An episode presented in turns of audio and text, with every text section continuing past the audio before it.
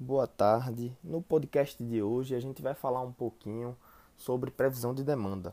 Sabemos que em um negócio né, é necessário utilizar vários métodos de análise diferentes para que a gente possa ver de forma interna, de forma externa, quais são os riscos e incertezas do negócio.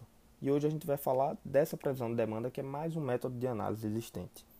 A previsão de demanda ela existe basicamente para que a gente possa prever o que é que vai acontecer no futuro e ver o que é que vai impactar diretamente a área produtiva da nossa empresa. É essencial que a gente saiba aplicar isso para que a gente possa tomar decisões estratégicas no planejamento de, da empresa.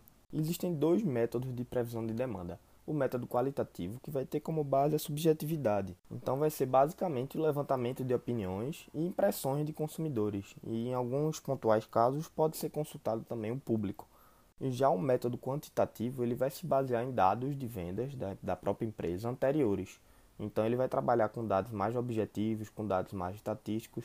Então a confiabilidade desses dados é um pouco maior, já que a gente acaba podendo ver uma tendência existente já no, na numeração, né, nos dados. Concluindo, a gente pode perceber né, que os dois são muito importantes e que eles devem ser feitos, devem ser aplicados em conjunto, se necessário, para que o planejamento estratégico seja o mais completo possível e que a gente possa ter realmente uma previsão mais precisa possível para evitar falhas e erros no futuro.